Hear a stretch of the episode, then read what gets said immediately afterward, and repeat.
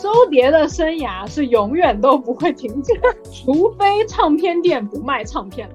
我觉得最上头的那一刻，就是你在成千上百张黑胶里面淘到了自己心头好的感觉。所以我一定要买到我认为的最大价值的黑胶唱片，它才值得我为它交房租。片它不仅仅只是说一个所谓的音乐媒介，还有更多的应该是传承，承载了我们比较很怀旧情绪的一个媒介。其实，在语言不通的情况下，音乐是沟通最好的桥。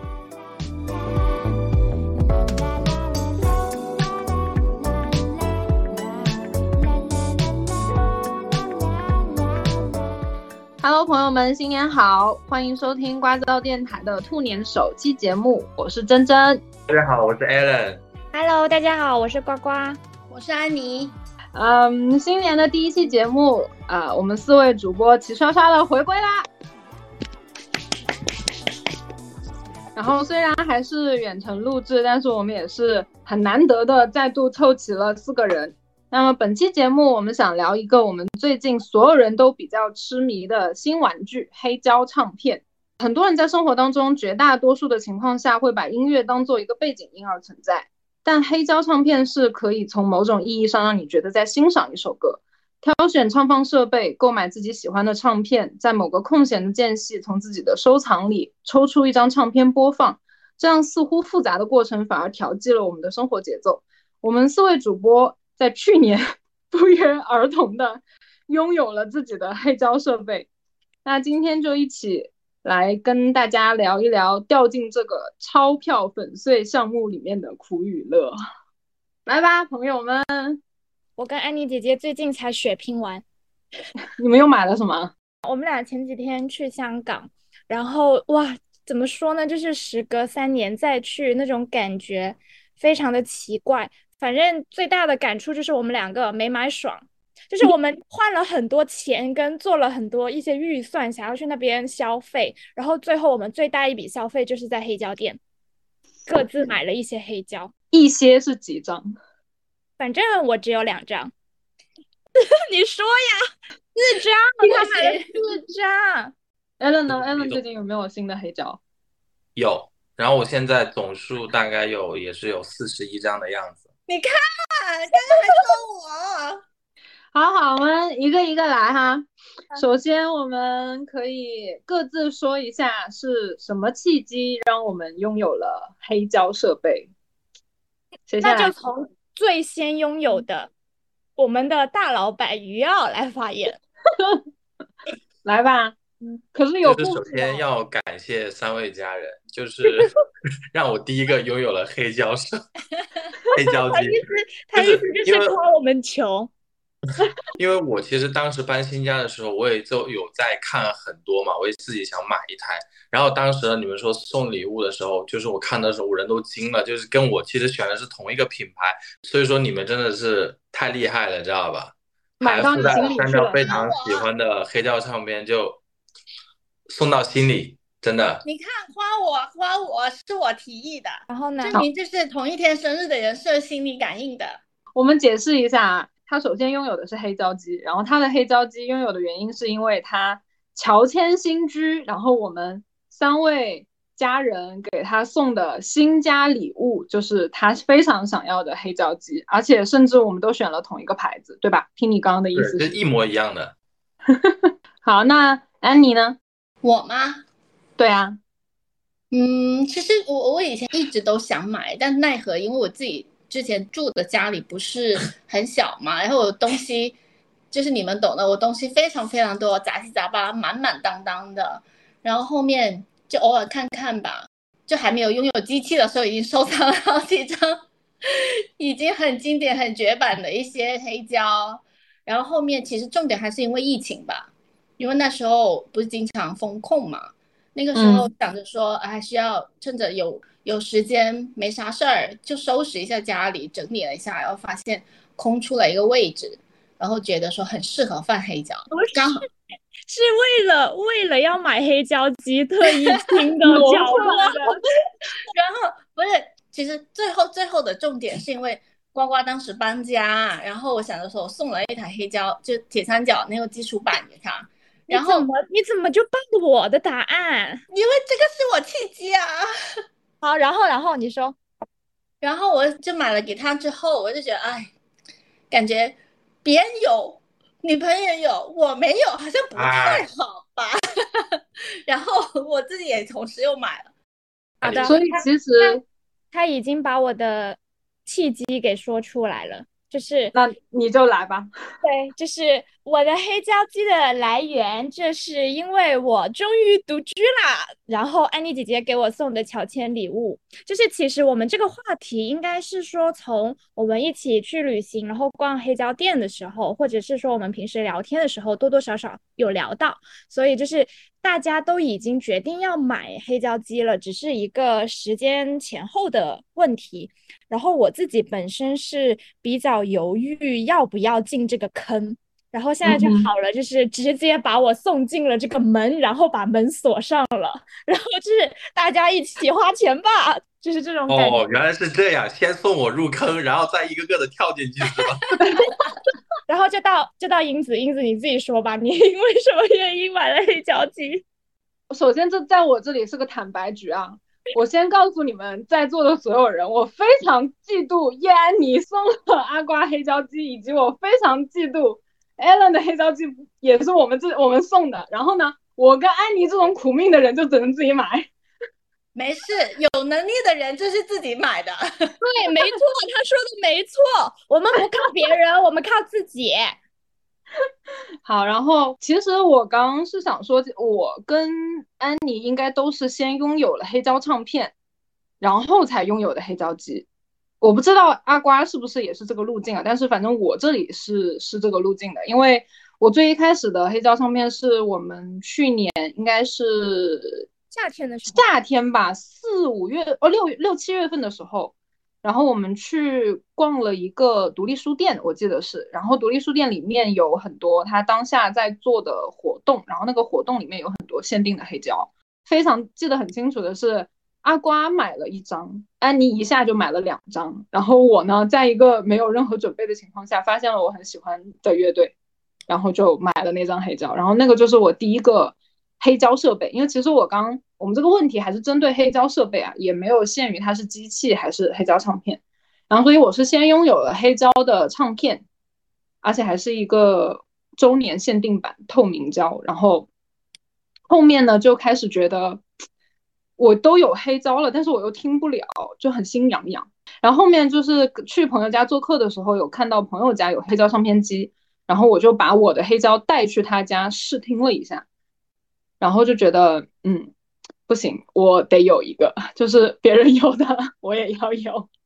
然后后面呢，这个就已经列在计划里面了。然后呢，呃，因为去年我自己是有一些居住环境的变动和一些工作变动的，所以呃，然后黑胶机又本身比较脆弱嘛，就是也不适合嗯大幅度的搬动啊，或者频繁的挪动它。然后所以我自己都是考虑在就是我搬家了，然后定下来了之后，就安排一个位置给他。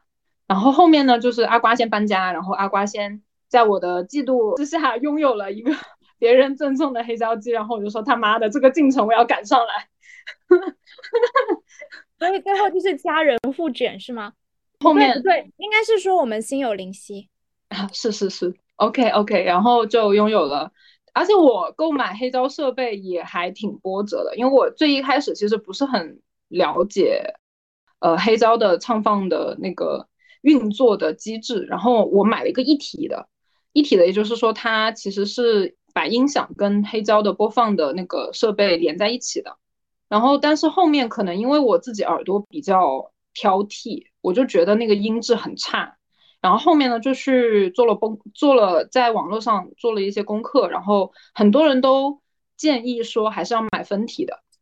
嗯，并且最好是配什么配音箱啊，或者是你配，就是这这个东西它是没有上限的嘛，就是你要玩这些设备的话，可能要花很大的代价。然后我就抠抠搜搜的做了很久的功课，然后给自己买了一套入门的设备。嗯，然后我的路径大概就是这样。又是个穷三代的玩意儿，真的是。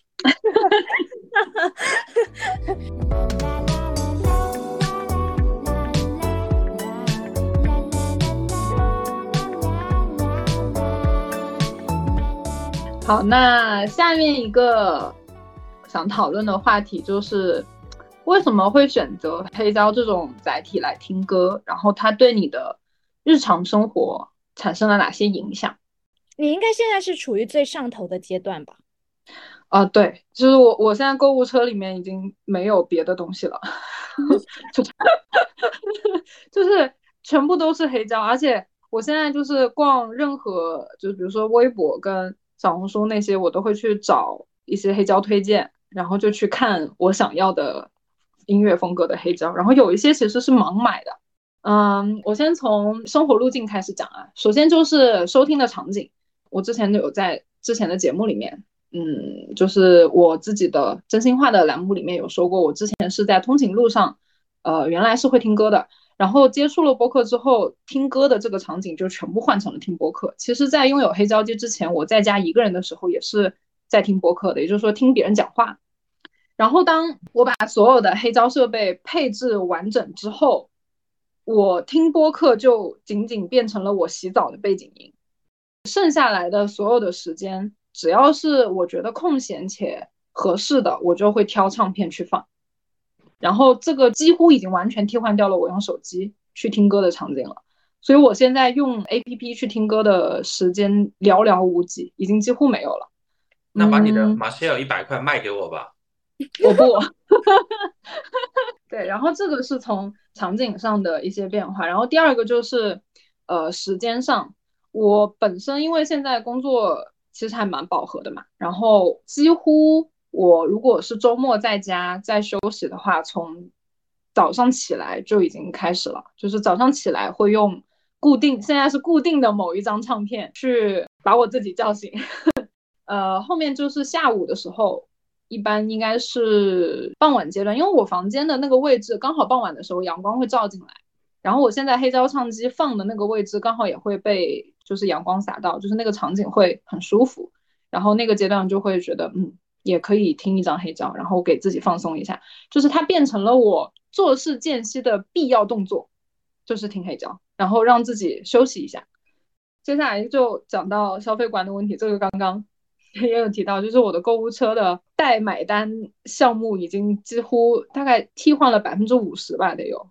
全部都是黑胶，而且自己的就是我目前浏览的信息，手机上会在各个平台浏览的信息也几乎都变成了黑胶推荐啊、黑胶试听啊，然后包括一些就是呃什么黑胶盲盒我也会去看，因为确实很贵嘛，就是想说能不能花最小的钱买到一些我比较喜欢的黑胶，然后包括还去了解了一些呃。呃，设备升级方面的知识，然后还有一些关于黑胶的历史之类的，就是这些已经替换掉了我平时浏览信息的主要方向了。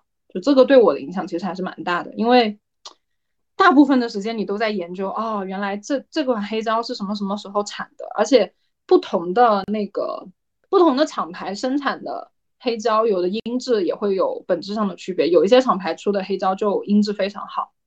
而且比如说什么限定版呐、然后什么呃不插电版呐、就是你可能同一个同一个乐队或同一个你喜欢的歌手，他出的黑胶都会有分很多不同的版本，然后这个就会涉及到很多很多我之前完全没有接触到的知识，就是会给我自己找了很多别的事情做，大概就是这样。真不错。Allen 呢？为什么会选择黑胶这种载体来听歌是吧？问题是，嗯哼。就当在当时，就是当时礼物送到的时候，我没有选择。其实，你怎么你怎么听起来有点像面试啊？放心，不是坦白句。我我确实不是坦白局啊，跟英子不太一样啊、呃。嗯就是当时玩多了之后呢，我会感觉呢，就是那种呃精神层面的那种享受吧，会有一种仪式感，就把那个针放下去的那一瞬间，那种感觉，然后我就会怎么说呢？就会。整个的感觉就会慢下来。自己年前的时候嘛，当时还没有正式什么出去会有什么工作之类的，其实就比较闲，就天天在家里就是不断的去听，不断去听啊，去录制。然后呢，我有的时候呢，一些闲暇的时间，我也会去做别的，就是去打游戏。但是他就会跟我，我有的时候就想一边听歌一边打游戏的时候，他就会把我从打游戏里面的那种很亢奋的那种状态。就拉到这种比较平静的一种状态里面去，就会把我就是那种吸过去的那种感。后来就游戏就没打了很长一段时间，就就会想坐在那里就安安静静的，只想听一听，就是整个人的那种状态都会就是怎么会平复下去。然后就跟英子一样的那一段时间非常的上头，就那个购物车里面全部都是黑胶，然后会找了各种各样的渠道去买一些什么样的，就跟他一样，也是买盲盒，还有自己喜欢的也是一样的，就是。吸引着我，让我去做，就是去听那个东西。其实我有一个想说的是，因为 Alan 拥有黑胶机跟黑胶唱片的时间都比我们应该要再久一点，因为他搬新家的时间是去年，就是可能比较早吧，八九月份的时候。对对对，然后呃，所以其实 Alan 是特地，也不算特地吧，我觉得是拥有了黑胶唱片以及黑胶唱机之后。你专门为了他去做了一个 B 站的账号，并且保持了一定程度的更新，我觉得这件事情是对，就是我看到的对你的影响最大的一个部分。是，因为我要去听的时候，我没有办法去干别的事情，去录制的时候我不能发出任何的声音嘛。当时就其实就坐在那里一动不动，就一直在听，就反复的听，会把我那种比较外向的这种性格就变得比较内向嘛，有点像，就坐在那里听，一坐就是大概。二三十分钟，基本是。嗯，那我想就是想知道为什么你会想要用这种形式去，就是把它录下来，然后开个账号，然后做这种试听碟。当时在家相当于待业嘛，就想找点什么事情做，然后正好就是有这么个契机，就想试一下嘛，然后发现还挺有意思的。然后本来家里的装修跟黑胶机啊，那个整体的感觉我都会觉得还挺好的，所以就是想去坚持做一做。然后其实里面的有一些唱片呢，也是让我在不断去认识这个东西吧，相当于，因为每一张唱片我要去了解它的一些历史，有的根本就搜不出来，我就要去不断的去找他们的各种样的，比如说这个专辑乐队的一些历史什么样的发行的时间，然后他们为什么会去创作的这些东西，我要去给去我要去分享给其他人的时候，我要去查这些资料的时候，其实在我是重新认识了一些七八十年代，或者说一些。比较远古的一些新的乐队，就真的还就让我当时听歌的一个整个的宇宙更开阔了一些，就会发觉了真的很多新的乐队，还挺好听的。你是从哪里知道可以买黑胶盲盒的？就是其实这个消息我一直都很好奇。就是从一个是淘宝，一个是闲鱼啊。然后我在闲鱼就上去搜，它有的就是像那种从国外进口的一些，它会帮你分好类，比如说流行啊、乡村啊或者摇滚这样，然后多少钱多少张这样的。我就当时我在想，就我也不知道它是什么样子，我当时就想试一下，就买了个五张。当时买回来发现就。还挺不错的，其实它就是属于按照比如说音乐的风格给你分类，对对对，然后对，然后按照音乐风格给你分类之后，其实你就是盲选，我并不知道里面会包含哪些歌手以及乐队。是，OK。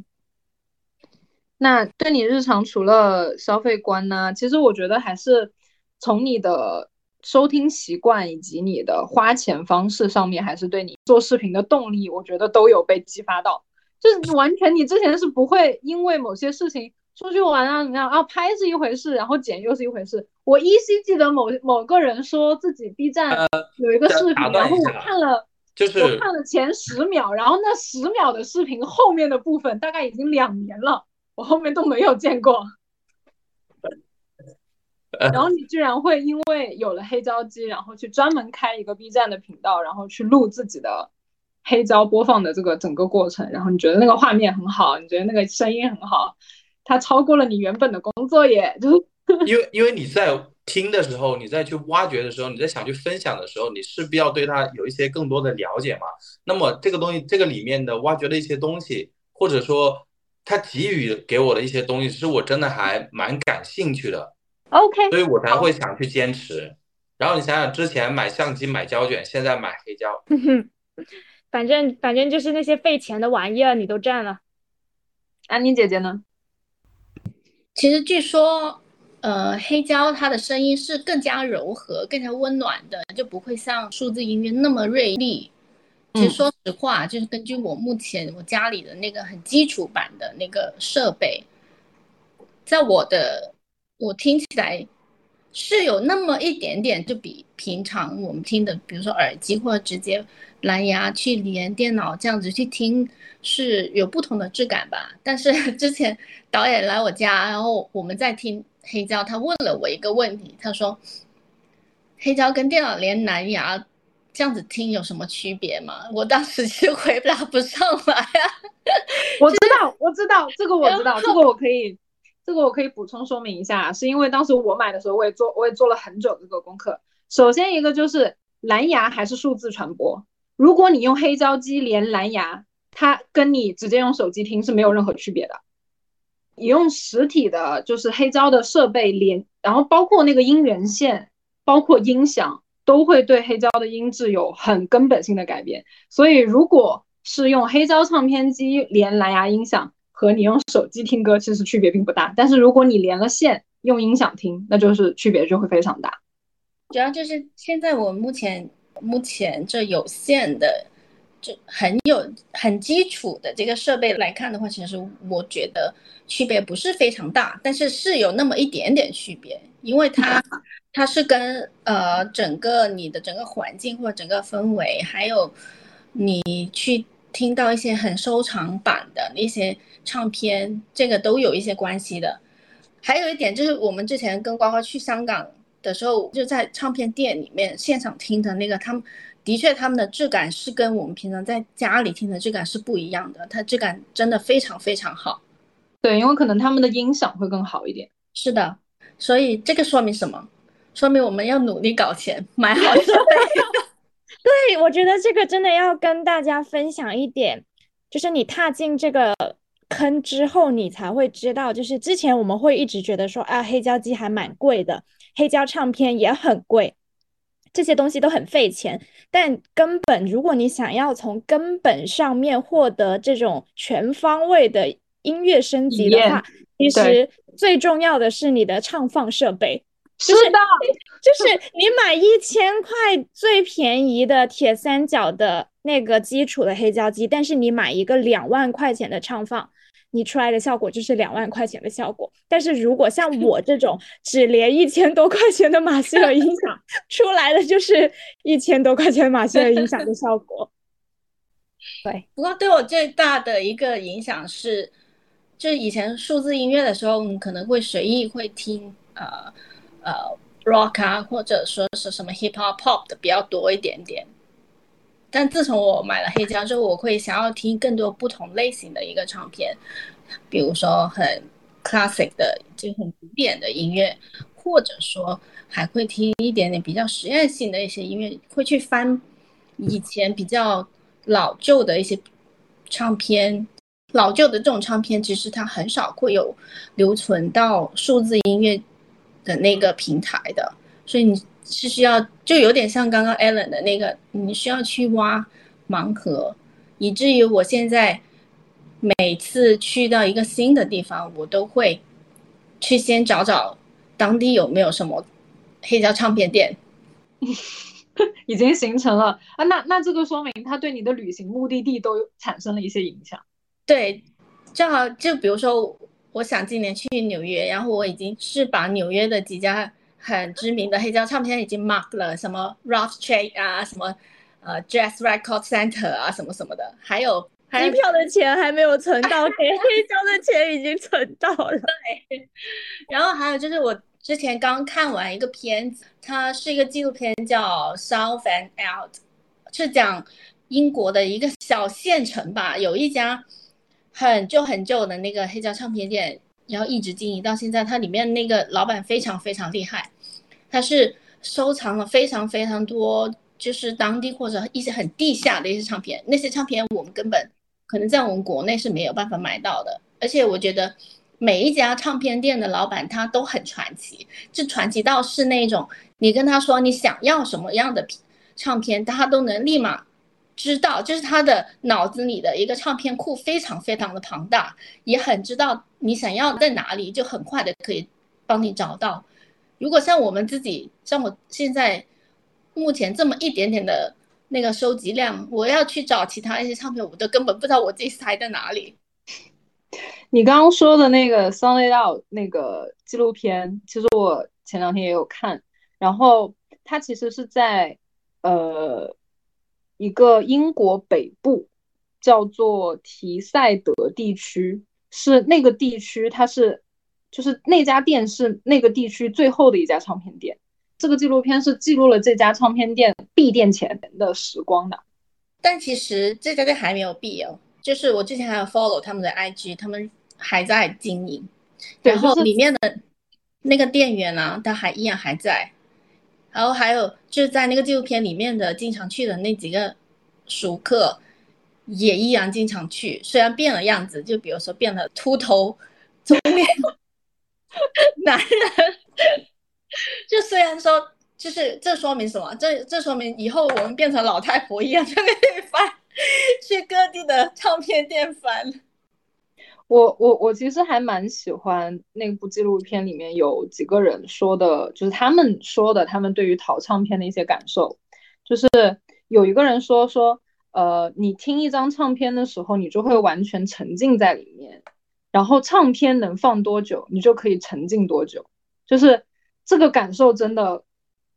说出了我们的心声，非常的棒。然后还有一个人说，他说收碟的生涯是永远都不会停止的，除非唱片店不卖唱片了。那现在还有网店呐，没有关系。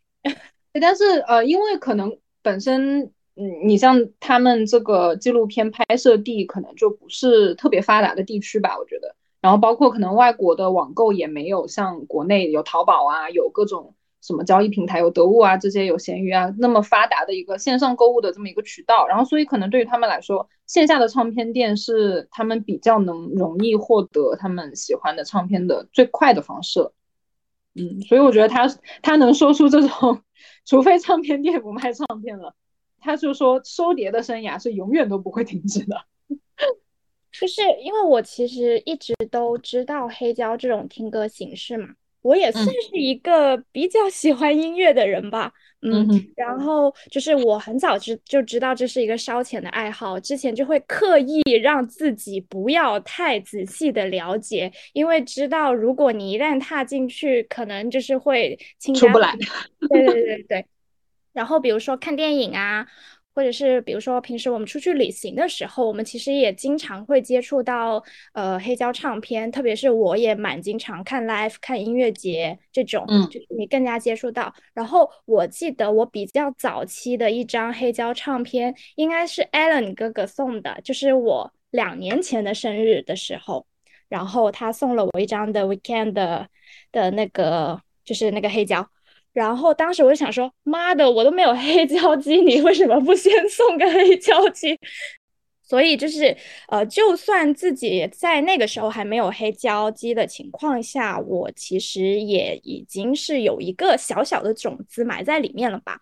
然后到了呃前两年，我之前不是跟舍友合租嘛，然后我才近距离的在生活当中出现了黑胶这个东西，就是它已经不是说我出去玩接触到的一个，哎，我看一看摸一摸听一听就过去的东西，而是说我每天回到家或者是周末有时候在家，我是可以享受到黑胶。音乐带来的这种效果的，当时我就会发现他每个月都会买碟，然后收到之后就会迫不及待的欣赏一番。当时就是我舍友那个油然而生的那种快乐，我光是看着他，我都会觉得很开心。然后因为黑胶的价格，其实黑胶唱片的价格其实很。不太便宜，那但是如果你比如说像我看到的，就是他可能平时吃饭啊或者出去玩都还比较的节制，但是他买自己喜欢的唱片的时候是毫不手软的，呃，就是你攒了钱，然后你去买你很喜欢的东西，得到的那一刻，钱就变成了心爱之物，然后长久的陪伴在你身边，这种感觉我会觉得。就是已经远远超出了钱的那种价值，然后我会觉得黑胶对于我来说，呃，一开始它就是一个赋予生活很美好的这么一个象征或者是一个东西，然后它又用一种非常独特的形式去串联了呃抽象的音乐。然后还有，比如说我们人的品味，然后包括你日常很很平常的生活，你比如说你买了这样，像我们之前没有黑胶机的时候，我们为什么也买黑胶？就是因为它放在家里放着也好看，就是你看着你也觉得哎很开心。然后呢，对对对，它放起来呢，它又是能让你觉得呃感官整体的享受非常的愉悦的一种呃 better life 的那种生活即视感吧。然后之前不是大家都说什么？听歌是一种很私人的品味嘛，就是因为我们现在都是在用手机，就是我们在听数字音乐嘛，所以其实我们想要了解一个人的时候，你大家也不太会主动的去分享我在听什么歌，我的歌单是什么样子。但如果比如说你的朋友他在家里有黑胶机，然后有黑胶唱片，其实你翻一翻他的黑胶唱片，你就大概能够。发现到他这个人的一些品味，或者是他的一些小秘密，就是有可能外表很震惊的一个人，可能背地里在听，就是摇滚啊或硬核啊之类的这种。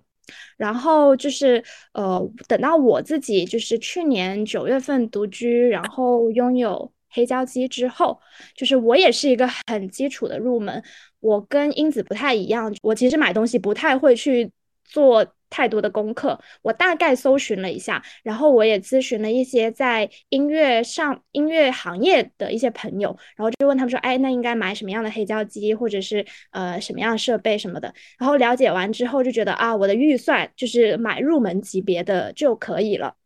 然后呢，嗯，买完之后我会觉得，你真正的去把它当做生活的一部分，然后你去听了之后，你就会觉得，呃。专辑你按顺序听真的不一样，就是你，就是这这个我不知道你们有没有这个感触，因为像我自己用 app 听歌的话，我自己的歌单其实是。很多种类、很多音乐风格都掺在一起了。可能这段时间我喜欢这个风格，另另外一段时间我听另外一个风格。然后我听歌是喜欢随机播放的，那就等于说你这一段时间你可以听到好多杂七杂八的风格。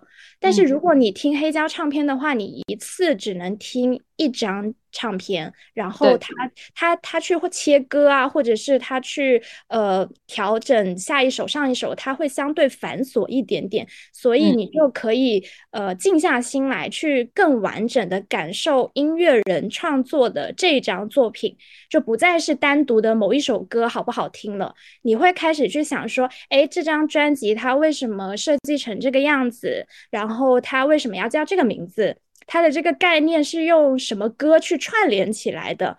呃，我会觉得说，从第一首听到最后一首，你从视觉啊、呃听觉啊、触觉，你就会得到超过音乐以外的享受，所以它就不再是你工作时候的背景乐了。因为可能大部分的时间，像我听歌还是蛮频繁的。我现在工作时间可能有一半的时间，我都会戴着耳机听歌，但那个确实只是一个背景音乐。但是如果你在家里面，像我听黑胶的话，它就是一个会静下来，然后你会不急不忙去认真听跟感受的东西。我觉得这个也跟 Alan 之前分享的，他觉得他在打游戏的时候去听黑胶，他会慢慢的。呃，心沉下来，或者是他甚至不会去打游戏啊，他会认真听唱片。我感觉我也是这种感受。然后说到黑胶唱片这个东西，我就想再散发一下，说一下，就是我们这一代还好啊，像我们九零后小的时候，可能还接触过磁带啊、CD 啊什么的，我们还是有那种固体去承载音乐这种记忆的。但是就是到了慢慢的到后面数位音乐的出现嘛，我们听歌的载体其实就发生了很大的变化。像比如说，包括小我我记得哦，小学的后半段，就是到再到初中、高中，那你基本上听就是用 M P 三啊，或者是那时候苹果刚出的什么 iTouch 啊，然后再到后面就是手机里面各种音乐 A P P，嗯，你虽然接触音乐的时效跟选择。变得更多，或者是变得更快了，但我会觉得这种形式它始终会跟音乐存在距离，这就是为什么呃 l i f e 的魅力这么大，大家会愿意去现场听，也是一个道理。我之前经常有想一个很很白痴的问题，就是哪天我的手机丢了，或者是。这个音乐平台突然消失了，关于你本人喜欢的音乐的这个事情，它就会变得很吊诡。你拿不出类似的证据，无从考证。对你拿不出类似的证据去证明你真的很喜欢这个音乐人，或者是说你真的很喜欢这张专辑。可能就是因为小的时候也买过磁带，然后像包括我前几年其实就是买 CD 嘛，然后我对黑胶的接受度其实很快就培养起来了。哦，我我个人的观点就是黑胶这个东西更加让我清楚的去呃认识到好东西是值得存钱收藏，然后好音乐是值得费一些心思去享用的。这样整个过程会让我会更加珍惜所谓的文化或者是精神魅力这样子的东西。嗯，我其实还有一个想说的就是。阿瓜其实刚刚说的有一个会让我有点共鸣，是就是你完完整整的去听一张专辑，我感觉是变相的让我们用另外一个方法更接近音乐创作者的这么一个路径，因为黑胶是它的播放，其实有的时候并不受我们控制，包括切歌这件事情。比如说我可能以我的听歌的嗯品味来说，我可能并不喜欢他这张专辑里面的这一首歌。但其实我如果想把这首歌完整的跳过去，我用手机的话就直接点下一首。但如果我在听黑胶的话，我大概率是只能把它听完的，因为我我去动黑胶的那个唱针，我不一定刚刚好就能把这首歌切掉。所以其实我们是会主动或者被动的去呃完整的感受一张专辑里面所有歌曲的创作的过程的，包括为什么他这首歌的上面接的是这一首。为什么他这首歌的下面接的是这一首？其实有很多歌手都会说他们自己大热的歌曲，他们并不喜欢。我目前知道的有很多，比如说你像马迪就很讨厌他自己的《南山南》，但是《南山南》就是传唱度非常高的一首歌。我看过一个采访，他就说《南山南》好写，那 但是再也不会写了，好土啊，好难听，再也不会写了。可能在你完整的去。收听一整张专辑的时候，你就能明白他们所有的创作创作链路。然后，因为嗯，专辑还要考虑到销量问题嘛，有很多歌曲可能它的创作的流程就是会服务于一些销售流的。那有一些就是比较偏歌手或者是乐队自己的个人表达，那可能。在你完整的听完这张专辑之后，你会更了解这个歌手或更了解这个乐队，因为你可以很明显的分辨出有哪一些歌是服务于销售流，有哪一些是更偏向于个人表达。你可能会从个人表达的那些歌曲里面更加喜欢你本身就已经喜欢的这一类型的音乐。就这个，我觉得也是听黑胶能带给我们的不一样的感受吧。嗯嗯。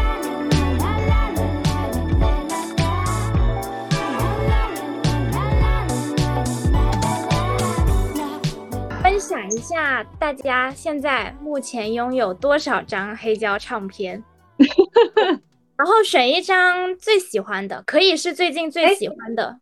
等一下，我我是一直都很喜欢的。我插播一个问题，你们还记得自己最贵的一张黑胶多少钱吗？这我记得。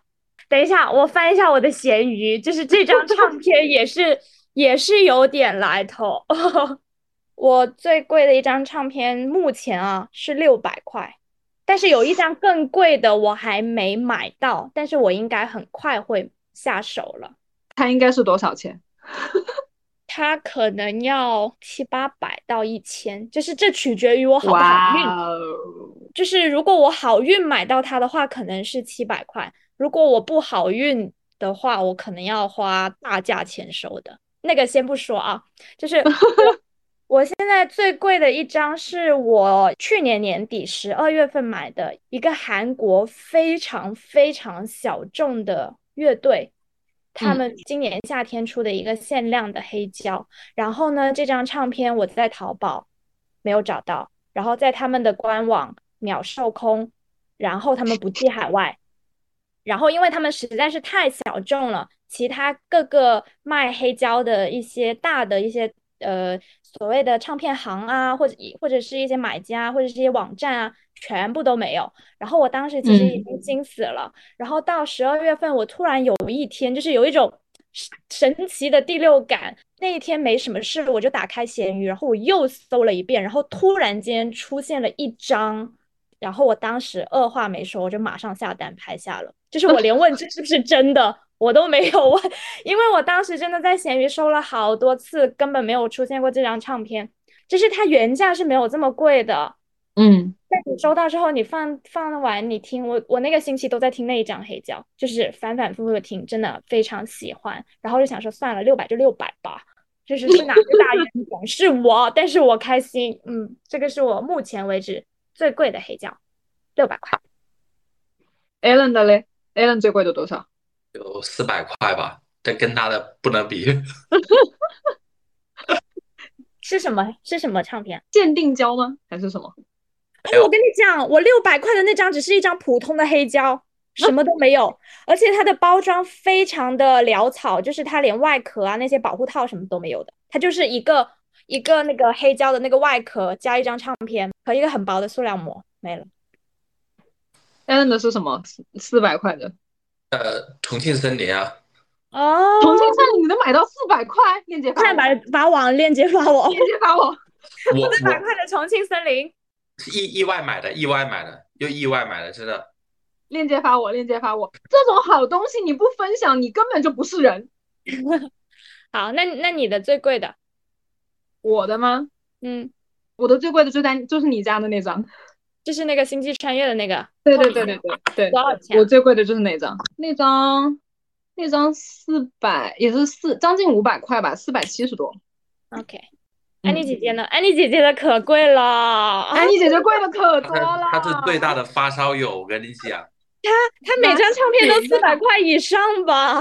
说不定安妮有很多并列，并列八百，并列一千。没有没有，我最贵的一张唱片其实是别人送的。他八十七块你说，哎，等一下，等一下，别人送的，那那可能金钱已经衡量不了了。对，不行，要你自己花你自己真金白银买的。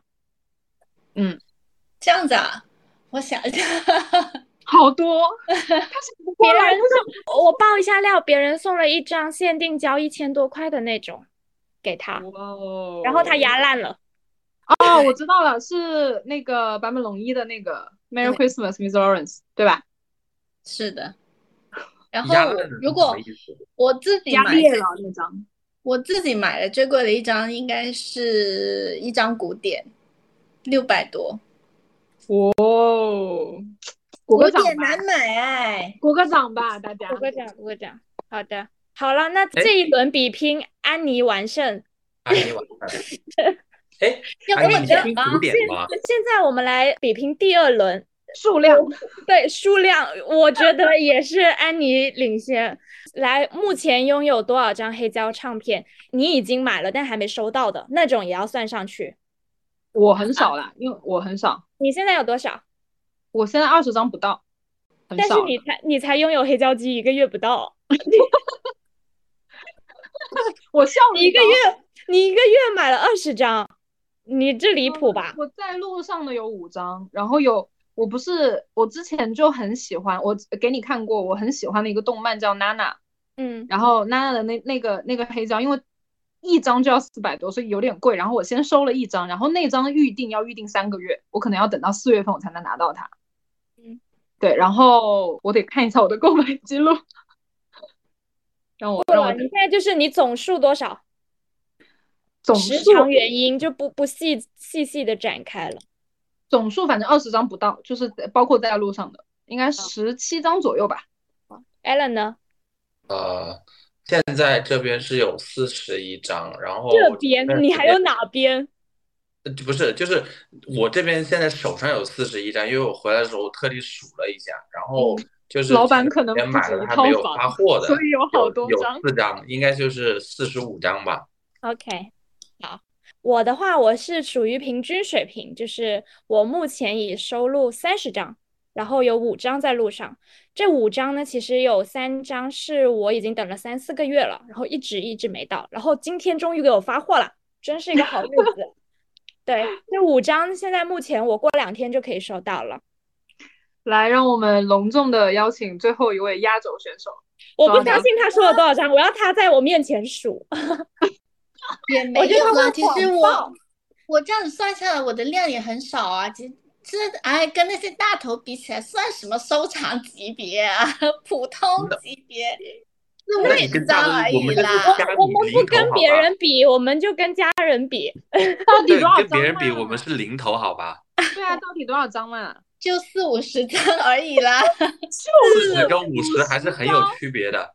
等一下，你现在家里有的四五十张是吗？嗯，然后你你路上就是你买了还没收到的，还有两张，两张，两张，两张。那如果假设我们他家，我们我们现在做一个数学题，假设他家里有五十九张，那加上他路上的两张就是六十。哪有这么多？嗯，没有，没有，没有。那那嗯大家分享，顺便分享一下，大家购买就是每个月会大概买多少张黑胶？你们自己会有一个预算标准是吗？没有哎、就是想买就买是吗？就是我我觉得买，因为我我自己的那个唱片，目前有的一些黑胶唱片的一个风格，它是比较多元的，就不仅仅是说我经常听的 post rock 啊，或者说像呃 British rock 啊、什么 pop 啊这一类的，然后像什么古典那一类的也有听，然后有一些它是真的是看缘分的，我觉得。看缘分，是碰到了有货你就会直接买下是吗？就是碰到，如果说那个演奏家，或者说看到那一张片你很喜欢，你就会买。因为我也会去听一些实验性的一些歌手嘛，他那种在国外也比较难找，像我之前推了一家店给呱呱，那个店主就可以帮我们找，但是他也找不到我想要的那张碟。证明你你那张是太难找了。让如果让让如果连那个店主都没找到，那你真的是没办法，因为那个店主很厉害，之前帮我找到但是。我也在他那里买了一张也很难找的碟，然后我拍下之后，他跟我说没货，叫我等，等到现在。哦，算上那张我有六张。对啊，我觉得，我觉得这个东西就是，一是你可能你有钱，可能也买不到，这个就是对可遇不可求的那种。但是因为我我我之前刚拥有黑胶的时候，我也是蛮疯狂的，然后就会不小心，就是当时就会觉得说这个也想买，那个也想买，很容易就会花很多钱。然后我现在每个月会给自己定一个预算，就是大概在两到三张，就是一千块以内，我是可以买的。其实我们买黑胶的均价，我觉得可以大概算一算，因为我觉得普通的正常的黑胶啊，就不是什么限定胶、蓝胶啊、喷喷溅胶那种，可能也就一百一百多块、两百块以内吧，是正常可以买得到的。的。没有，我没有买过一百没有买过两两百以内的黑胶，哎，除了盲盒。哇，那我那张，那我那张宇多田光买的好值啊！我那张限定蓝胶才一百九，嗯，我我没有我好像没太买过。我也有一张宇多田光，毕竟 First Love 太火了。是是是，那我买是另一另一个，就是嗯整体下来，那可能均价两百两百到两百六左右吧，我感觉可能嗯均价，然后单张的，如果是限定胶或者是特别版的，可能会更贵。就是我现在都抠抠搜搜啦，就是我会去买那种，我会去买那种微瑕碟，就是因为我其实买黑胶回来不是买来收藏的，我就是买来听，就是我喜欢的对，我喜欢的呃歌手出的唱片这样子，所以嗯。我对它限不限定啊，它的胶是什么颜色啊，我其实不是很在意。所以我会买，比如说他出的这一系列黑胶里面普通版，然后像有很多淘宝有很多那些呃唱片店，它是有一些微瑕疵的碟，然后它会稍微便宜一点点。我最近收到了两张，很喜欢。然后因为我我还蛮喜欢那种中古碟的嘛，就是像 Alan 嗯之前也有圣诞节送我们的那张，就是很中古的碟，我也很喜欢那种碟，我觉得有一点点年代感也还蛮好的，所以我对新旧上面不是那么的苛刻。那张碟你开始收到的时候，你记得你是怎么说的吗？我就很嫌弃那个封面，我记得。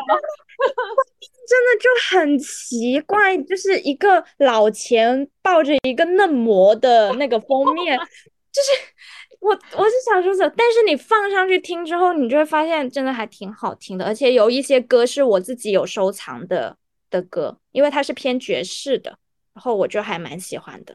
那张碟我也是一直在听，反复听。是吧安？妮刚刚要说什么？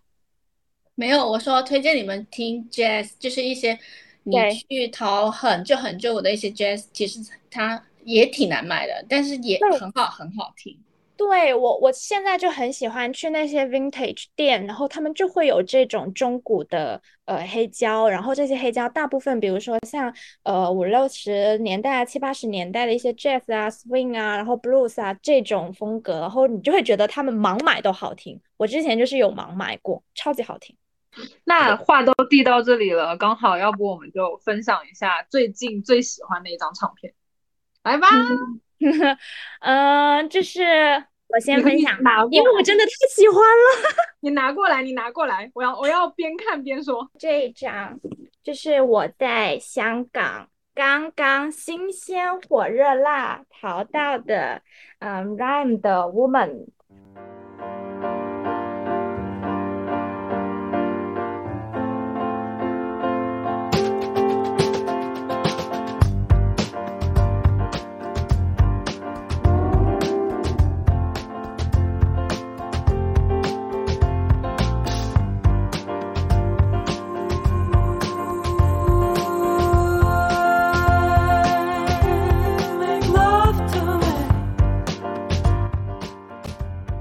这个封面有一点点十八禁，但是它有另外一张我还没买到的，就是是一个全裸的一个女的的背影，就是那那个也很好。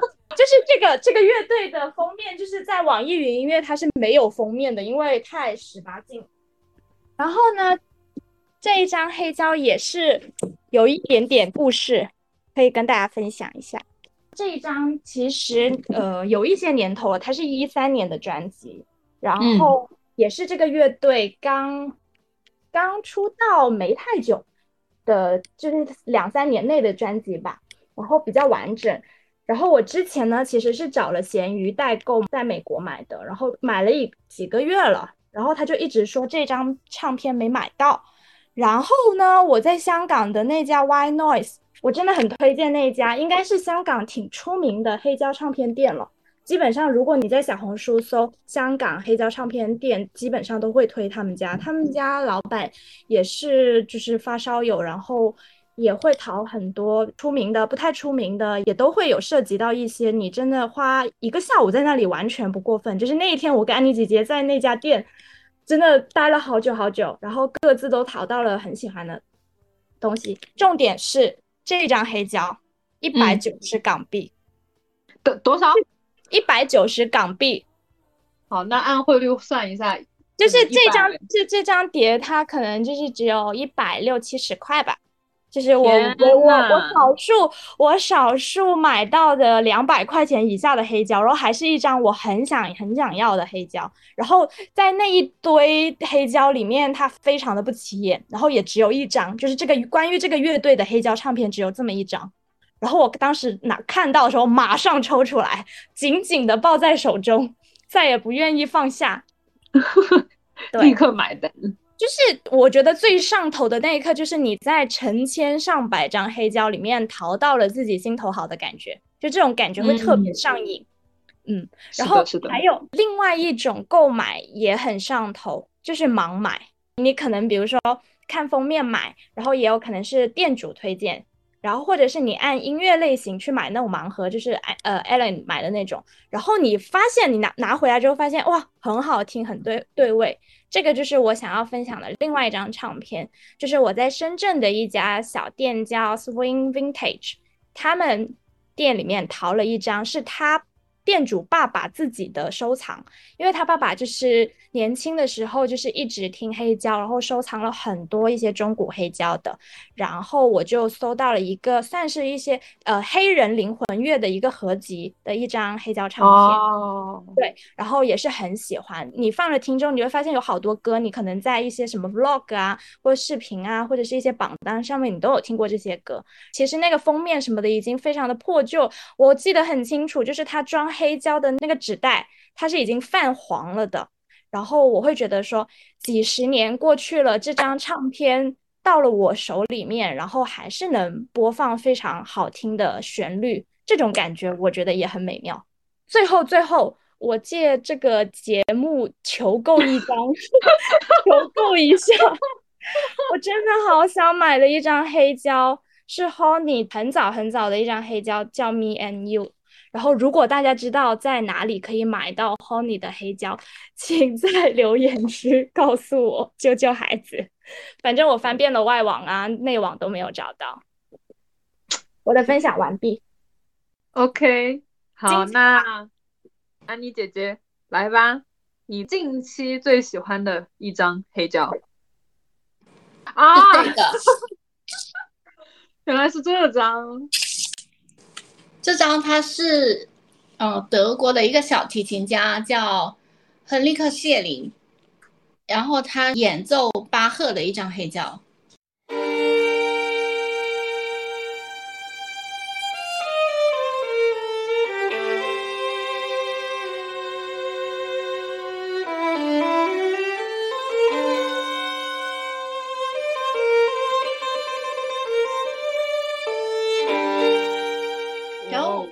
的一个契机，算啊，古典？音乐，对、哦 classic 的。我买到它的一个契机，是因为说我今年元旦的那天跟呱呱去喝咖啡，然后去到那家咖啡店呢，它里面有一个很私密的一个售卖周边的一个一个位置，然后嗯去里面看了一下，然后发现里面它竟然有一个框，里面有几张黑胶。我问他店员说是是卖的，然后他竟然是卖的，而且这张只用了三百块买的。这一张黑胶它是在淘宝上面卖九百八，我赚翻了。哇哦，投资理财项目，对，这是我觉得很幸运的一件事情，因为像这个小提琴小提琴家，他的一些黑胶在淘宝上面便宜的就是九百多，贵的要两三千，所以非常非常幸运，而且他还是又是用小提琴来演奏巴赫，所以我就觉得哇，没办法巴，赫巴赫可能这种古典的音乐风格，大部分是用钢琴演奏，是不是？嗯，不是，大提琴是是大提琴比较多，哦，大提琴比较多是吗？好像。我国知名大提琴家马友友。我也有我的圣诞礼物，安妮姐姐给我的圣诞礼物 就是马友友的大提琴演奏，非常好听，悠悠嘛，强烈推荐给大家。啊，推荐推荐。我们什么时候？我们什么哎，时候？等一下，这个人怎么我怎么有遗落啊？什么情况？什么情况啊？我让你分享分享最喜欢的一张，没有让你分享最喜欢的一叠哦。我我跟我现在跟大家转播一下，我们因为是线上录制，所以我们摄像头都没有关。然后 Alan 突然抱着一堆一叠一厚厚一摞黑胶走了进来，来吧，到你了。哦，没有，我趁着你们说的正起劲，我就出去看了一下，知道吧？这个等一下再说哈。嗯，嗯，好。你近期最喜欢的一张黑胶是哪一张？就是这一张打雷姐的，打雷姐，打雷姐这张专辑确实不错。她的真的挺好听的。这张《Twenties 呃 Over the Country Club》，然后翻译过来是叫《乡野俱乐部上空的飞机云》这张专辑。I'm on the run with you, my sweet love. There's nothing wrong. Contemplating God under the chemtrails over the country club.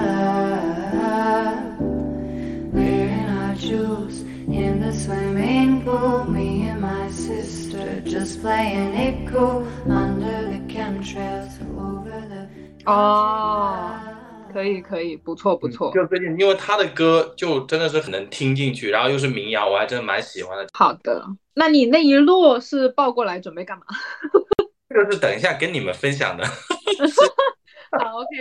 那最后我来收尾，就是我最近近期最喜欢的一张，就是可能我买黑胶，嗯，就是我我会买我会买一个黑胶的类别，就是很多电影的原声大碟，这个是我非常爱买的一个一个品类。然后呢，我近期收到的我最喜欢的一张就是这张，第一部的《银翼杀手》的原声大碟。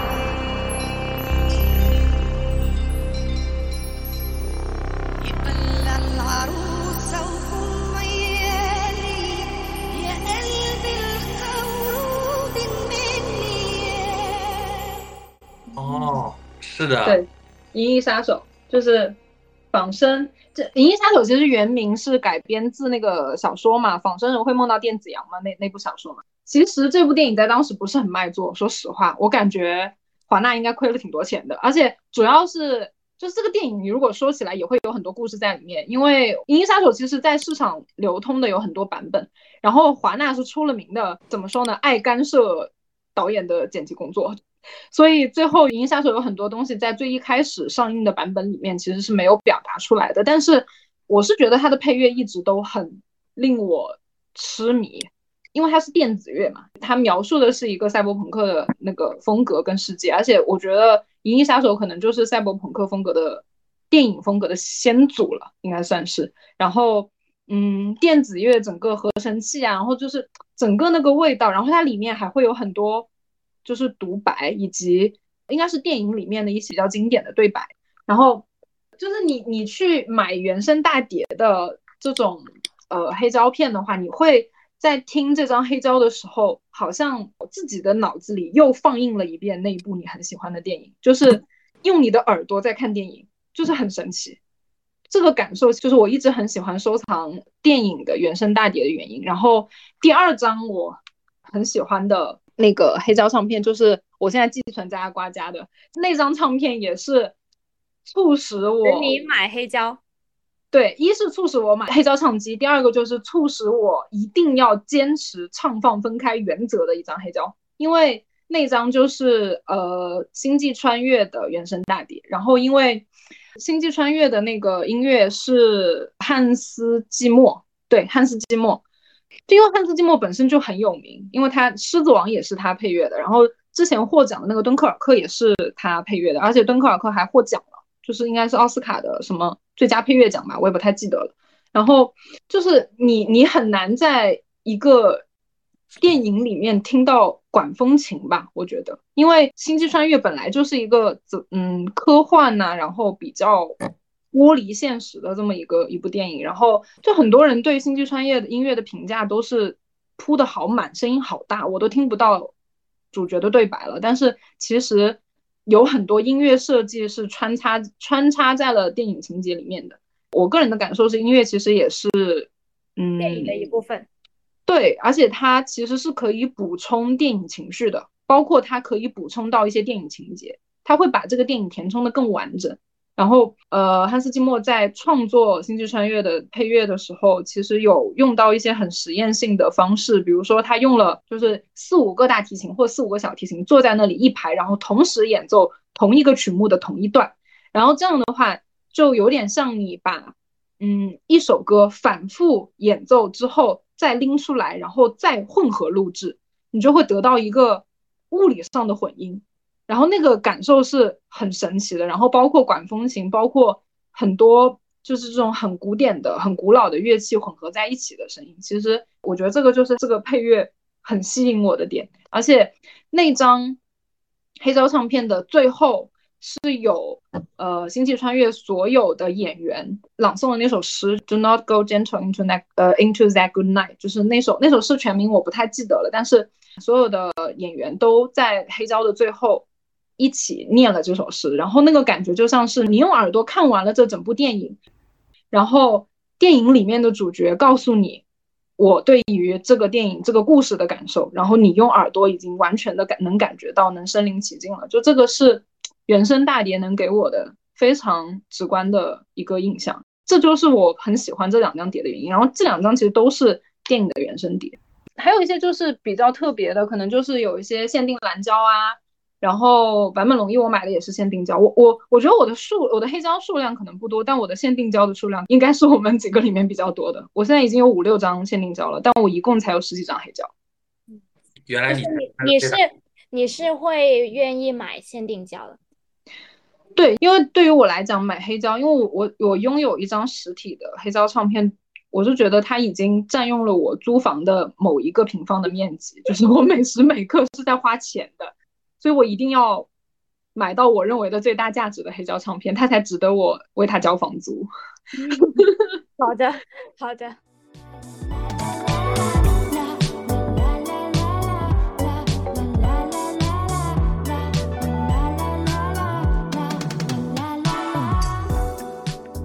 那就其实我自己的感觉就是从我们四个人身上，就是陆陆续续入了黑胶机，然嗯后开始听黑胶、买黑胶之后，呃，你们会不会觉得现在它又流行回来了？或者就是说，嗯，或者是说你们会觉得这个形式一直保存吗？嗯，其实黑胶应该我我自己感觉是一直蛮火的，呃呃也不算蛮火吧，就是总是有一批人在追逐着，只是说，哎，可能我们也到了这个年纪，开始有点闲钱去思考是否可以踏进这个坑之后，然后我们去了解，然后就发现，哎，这个东西其实它也还还在，然后也还蛮火的，会不会有这种错觉？其实小红书上就是我们能刷到的那些关于黑胶的信息分很多种，有一些人就是单纯的分享，说的直白一点，很多人就是拿黑胶来摆拍的，非常多，非常非常多。然后还有一些就是晒机器的，或者是晒设备的，因为他花了大价钱嘛，比如说他花了很大的代价去购入一套非常高配的装备，然后他就会觉得嗯要分享一下。还有一部分是我我目前看到的，还有一部分是分享很难买的唱片。嗯就是他买到了，我们永远都买不到，所以 所以他就会非常高兴的分享到这条平台。然后还有一些就是真正的发烧友，嗯就是会不停的去分享很多喜欢的，安利一些很好的唱片呐、然后安利一些就是比较难买的，或者是他觉得性价比非常高的，值得大家去入手的。然后剩下的可能就是一些指南性的，就是可能买黑胶这个事情，我觉得对于大家来说还是有一定学习跟理解成本的。就是可能很多人都觉得哦，买黑胶嘛，那我买个机器就可以用了。但是其实机器也分很多种，你买机器的时候还要看唱针是什么，然后还要看什么增压是什么呀，还要看是不是自动唱放啊，然后是不是要连音连音响啊，怎么连音响啊，它的接口是什么呀？然后你应该配什么样的设备，配选什么样的品牌，就是会涉及到很多这种知识。然后有一些可能就是会从专业知识的方向上引导你去呃迈入收集黑胶，或者是迈入聆听黑胶的这么一个教程类的东西。但一方面，我又会觉得说，呃，这种信息给人带来的一个感觉，或者是让黑胶本身这个事情有一点受限，就是它给人的压力好大，就是会嗯感觉说，比如说像我这种小白，我可能真的，嗯，就是我喜欢这个东西，然后我也不太追求设备啊，或者是嗯、呃音质有多么的好，我就是单纯的希望我的生活里面有这么一个东西。然后他们可能就会跟指指点点跟你说说，哎呀，你这个设备不够好，哎，你这个音响不行，你得换一个。然后说，哎，这个胶有什么好买的？你得买什么什么胶。然后你就会感觉说，啊，我我买个东西，我还得就是各种思考啊，被教育，对，被教育，我我就也不太喜欢这种，所以我自己目前的心态就是，我不管这张唱片火不火，或者是现在流行什么，我就买我想要买的就好了。嗯，然后目前我也是在拿一千多块钱的蓝牙音响，连着线，连着最便宜的铁三角，我也听得很开心啊。我觉得这种你自己本身获得的这种快乐是没有办法上网跟别人分享，或者是说他们可能也不太会理解你的。嗯，Allen 刚刚说了愉悦自己，我觉得也也很有道理，对吧？愉悦自己。就是这个时候，我会觉得说，呃，回到家，然后我打开黑胶机，然后我听音乐放空的时候，就是完整的属于我自己的 me time。我觉得这个就是给我的生活带来一个很好的享受，然后我也很感谢有这样子的东西，能够让我的生活变得更加有仪式感也好，或者是说我做作也好，反正我自己很开心就可以了。开心就其实然后我觉得，就是如果就是其实大家无论现在玩胶卷也好啊，或者是呃就是玩黑胶也好啊，其实就是你喜欢这个东西，然后你去身体力行的去支持它，然后你嗯去尊重它，那我觉得它就是可以传一直传承下去。嗯就包括我自己也也很喜欢的，像我现在依旧在坚持买实体书，我也会在书店买书，即便它书店会比淘宝要贵一些，我也愿意在书店买书，就是因为我觉得好的东西你是需要给它一个生存的空间的，就是嗯钱所谓的价值，你怎么去评判你的钱花的值不值得？我觉得不是说单单从物品价值上面去衡量的，包括你的选择也好，你所处的那个环境也好，和你做的这个决策当下的心境也好，它都会去影响，或者是去让你的这份钱变得更加有意义。这个也是为什么现在我们有音乐 APP，我们依旧还是会去花真金白银去买黑胶，然后去线下听 live，给我的感觉是一样的。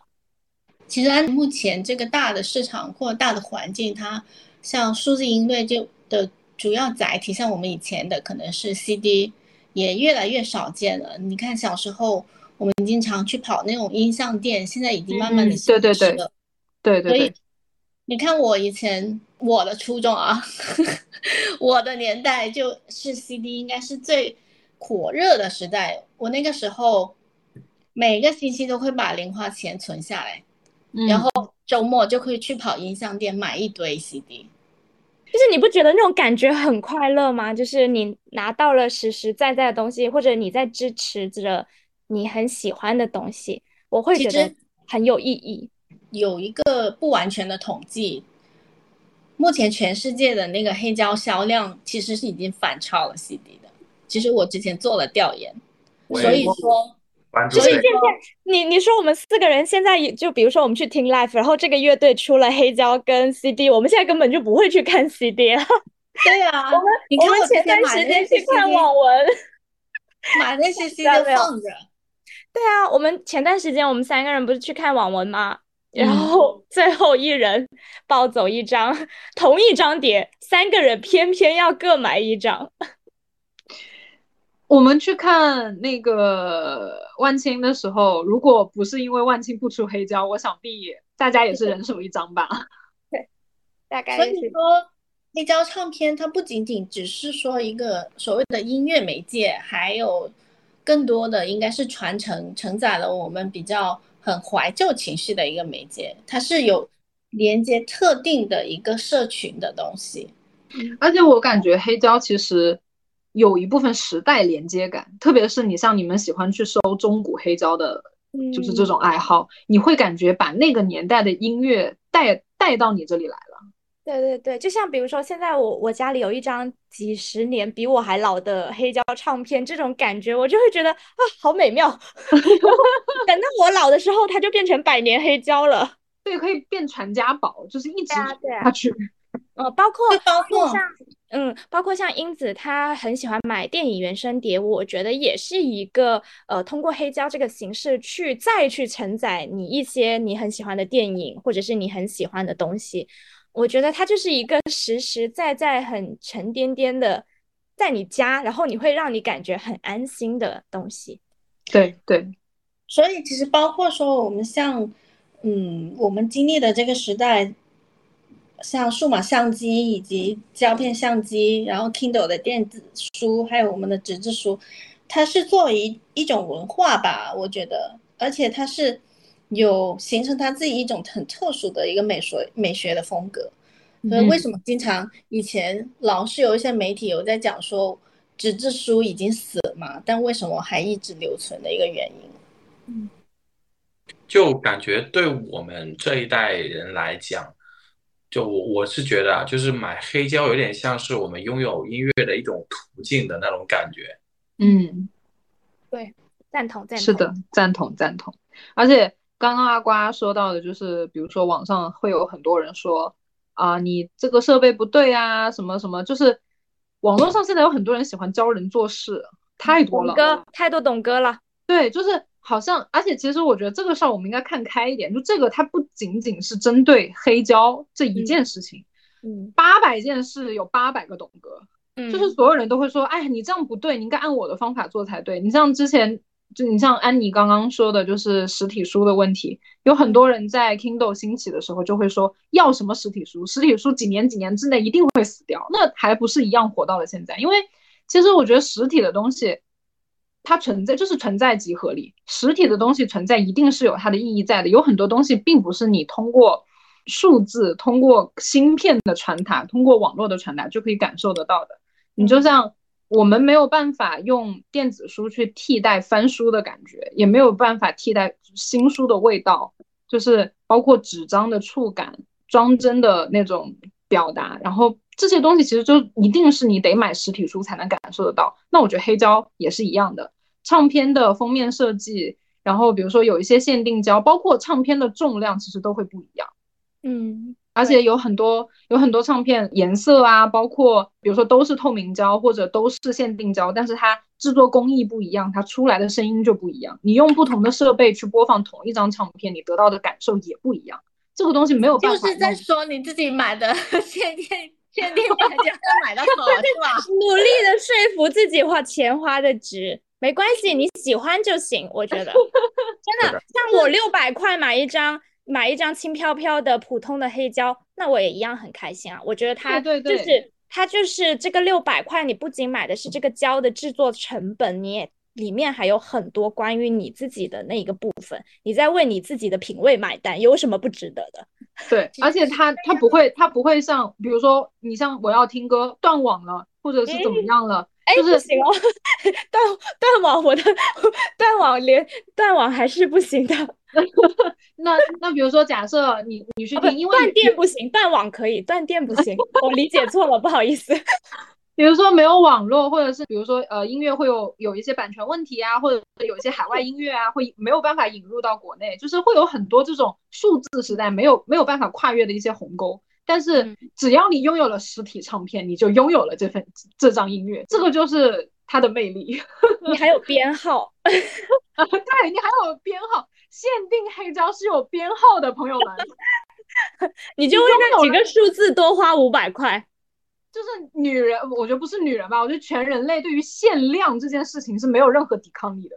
嗯，啊，我还好哎、我觉得，我我觉得就是呃，通过就是一直以来就这几年我们各种兴趣爱好啊，然后去结合起来看，我会觉得我观察出了我自己一个小小的特点，是我最近观察到，就是我们好像都比较喜欢非即时性的东西。像比如说我，像比如说我就是文字啊，然后像安妮姐姐跟 Alan 他们会喜欢胶片啊，然后再到现在我们四个人都很喜欢的黑胶，其实就是它，我觉得这个我之前的感受是，就是文字能够保留当下那一刻的心情。那我觉得黑胶也是，胶片也是的，就是这种它当下记录了之后，你再回去看之后，它会赋予你除了当下以外更多的价值，然后它是一个呃线性的东西，它就不是说你这个音乐放在这里，然后你听了就过了的东西。我我觉得我们好像会比较喜欢这种非即时性的东西。对你就像时间，而且我觉得时间上面的新颖就其实它并不能很片面的定义这个东西好还是不好。对，就好像我们提到所谓的黑胶啊、胶片啊、拍立得啊、纸质书啊这些，它也能是一个很酷的事了。就是我觉得流行与经典，就是这个这个界限，其实你大家都说什么潮流是一个一个轮回，轮回，对对对，我觉得就是你你喜欢的，或者是你觉得它是经典的，或者你觉得它是流行的，都没有关系。就是你喜欢，然后你去忠实于它，享受它，体验它就好了。嗯，对，是的，我就是我的一些反骨精神，就是从文字慢慢就是蔓延到了一些生活的，就是别的一些方面。哦，就是我在用我自己的方式抵抗现实，就是 就是小视频去死吧，懂吗？某某音某某什么某书，我等着。最后来个总结，主要我我觉得吧，其实主要是黑胶唱片的那个密文，就是那个纹理，它其实有有点像树的那个年轮一样的，嗯，它只是蕴含了那个演奏者还有对某个场景或某个时刻的表达，然后是他们的一个人生密码，也是我们之间的共振的时刻。嗯，好好就是会感觉，就是我感觉，就是他们在做这张唱片的那一刻的心情，和我们听这张唱片当下的那个心情，好像因为结合在一起了。对对对，结合在一起了。我觉得这个也是很奇妙，或者是说这些呃文娱类型的东西，关于文化的这些东西，为什么会让我们产生这种有魅力或者是精神享受，也是通过这些细节和这些感动的部分，让我们一直去追随着。嗯，呃，我们刚刚也有说，就是呃，关于黑胶复兴啊，关于黑胶传承的这么一些呃感想。其实我觉得，为什么我们会这么喜欢黑胶，包括为什么我们会有那么多朋友喜欢听去听 live 去听音乐，是因为其实，在语言不通的情况下，音乐是沟通最好的桥梁。你就像我喜欢收藏原声大碟，是因为它可以补全你的。电影表达，它在视觉表达上做了声音的补充。在你语言不沟通的情况下，我们其实也可以从异国的音乐里面体会到不一样的关于异国他乡的情绪也好啊。就是你不用开口，你不用用大段大段的文案文字，甚至可能没有歌词，但是我可以通过你的节奏、你的声音起伏大小、你使用的乐器、你的节拍，我可以感知到。你是什么情绪？但其实我并不认识你，就是这个也是我觉得音乐很神奇的部分。所以你要说到黑胶会不会消失，我觉得就是在我看来，其实我觉得黑胶的兴衰跟我没有什么关系，但是我是不会停止去买黑胶的。嗯，升华的好，没错，而且自己开心就行，所以。不要再 judge 我买黑胶了，是不是？所以我刚刚又下单了几张。我操！你你在录播课的期间，你还下单了一张？你下单了什么？我呃，周几不是要发行新的那那张新专，不是要发新黑胶吗？然后然后这样说我的那张新的，上次不是去。Y Noise 的时候不是他说没有嘛，然后只能上网订，所以预定了是吧？所以不止买了一张，懂吧？人家六十多张了。那我们今天就到此结束了，以再次购入的黑胶为结束。好，希望大家听得开心，我们买的开心。对，大家有什么关于黑胶？有什么想要分享给我们、安利给我们、让我们花钱的？对，没错，对，分欢迎分享给我们，用用专辑砸我吧，我无所谓的。这样子嘛，我们在评论里面挑一张黑胶买，然后让 Allen 哥哥把它录下来，然后可以变成那个那个 B 站的那个视频，对，附到这一期的节目下面。这样子好不好？我们挑选一样幸运观众。大家，大家，大家分享自己非常喜欢的黑胶，我们一定会买的。我们在做出承诺，除非买不到。对，在在就是在底下评论，我们想要我们 Allen 哥哥买什么黑胶，放了给大家听一下，然后我们就执行好吗？我以为你们说挑选一位送一张黑胶给他。啊啊啊！也也相当于是了吧？如果这位朋友，如果这位朋友他有黑胶机的话，等我们 Allen 哥哥拍完视频就给他寄。这样，如果我们我们这样好不好？如果我们这期节目再次冲上星星榜，以及我们评论破百，我们就送一张。什么评论破百？你想得到没？评论破十都不错。那。那降低点标准啊，评论破五十，好不好？就送一张，有点难，这钱花不出去啊。努力一下，努力一下，下吧。这样子吧，我们播放量超过两百，我们就送，好不好？这个这个目标还是比较好的。播放量超过两百，然后评论超评论超十吧，可以吧？好的，好的，好的，好的。好，好，真的好想花钱的一群人。等一下。但是各位主播不可以去刷票啊！你们，我是你们不可以刷票。你怎么知道？你知道啊？行行，不是，我会觉得说从评论一百跌到评论十个，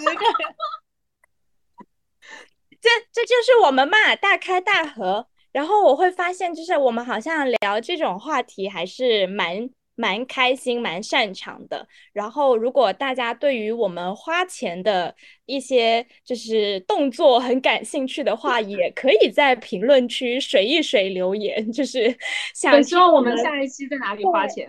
对对对对对，我我们我们就去花钱，好不好？好，好，最后我用最后一句话总结，就是我们非常欢迎所有的朋友用任何形式拥有任何音乐。没错，OK，拜拜。拜下次再见。下次再见。